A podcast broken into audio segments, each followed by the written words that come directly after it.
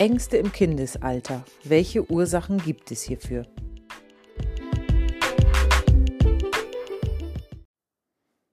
Allgemein erfordert der Umgang mit kindlichen Ängsten Sensibilität, Geduld und Verständnis. Ich möchte jedoch auch betonen, dass Ängste zur normalen kindlichen Entwicklung dazugehören. Ihre Ausprägung ist allerdings von Kind zu Kind unterschiedlich. Hier spielt zum einen das Temperament im Sinne einer erhöhten Angstbereitschaft eine Rolle und damit auch gewisse genetische Faktoren und zum anderen sind die Erfahrungen, die das Kind im Verlauf seiner Entwicklung macht, von Bedeutung.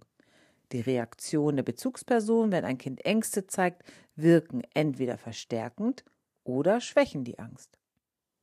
Bei der Frage nach möglichen Ursachen können auch einzelne negative Erlebnisse relevant sein, die zum Beispiel aus einer situativen Überforderung entstehen. Also, das Kind ist müde, krank, hungrig und äh, in dem Moment verhält sich zum Beispiel eine fremde Person zwar nett, aber irgendwie viel zu laut und zu aufdringlich und ihr Kind zeigt Angst. Und auch in der Folge zeigt es Angst, wenn es Personen sieht, die ähnliche Merkmale aufweisen wie die erste Person.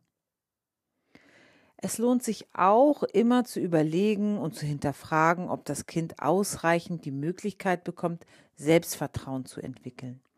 Also wird es eher ermutigt und befähigt, Dinge zu tun, zum Beispiel darf es klettern und ähm, oder wird es grundsätzlich von dieser Erfahrung abgehalten oder wird es dazu ermutigt, die Brötchen an der Kasse zu zahlen oder im Einkaufsladen ähm, dabei unterstützt, nach etwas zu fragen.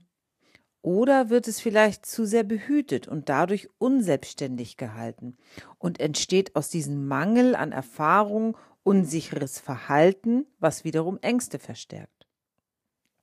Außerdem beobachten Kinder manchmal bei Eltern, die selbst an einer Angststörung erkrankt sind, ängstliche Verhaltensweisen und übernehmen diese unbewusst.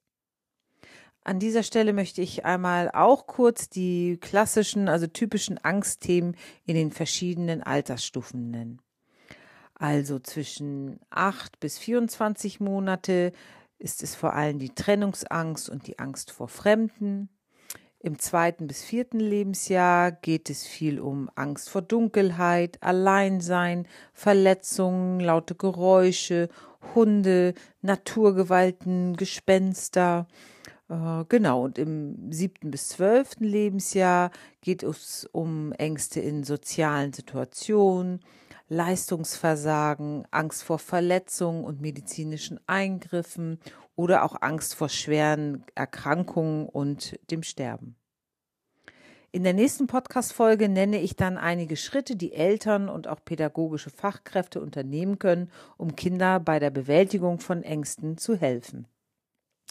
Die Antwort ist also, die Ursachen sind meist multifaktoriell, das heißt ein Zusammenspiel aus genetischen Faktoren, den Lernerfahrungen und der unmittelbaren Reaktion der Bezugsperson auf das ängstliche Verhalten.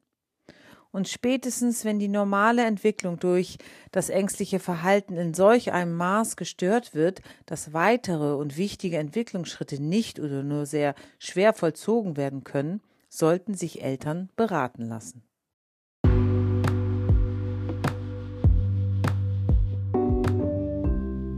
Das war der Finkenau Podcast, kurz und knapp in drei Minuten auf den Punkt gebracht.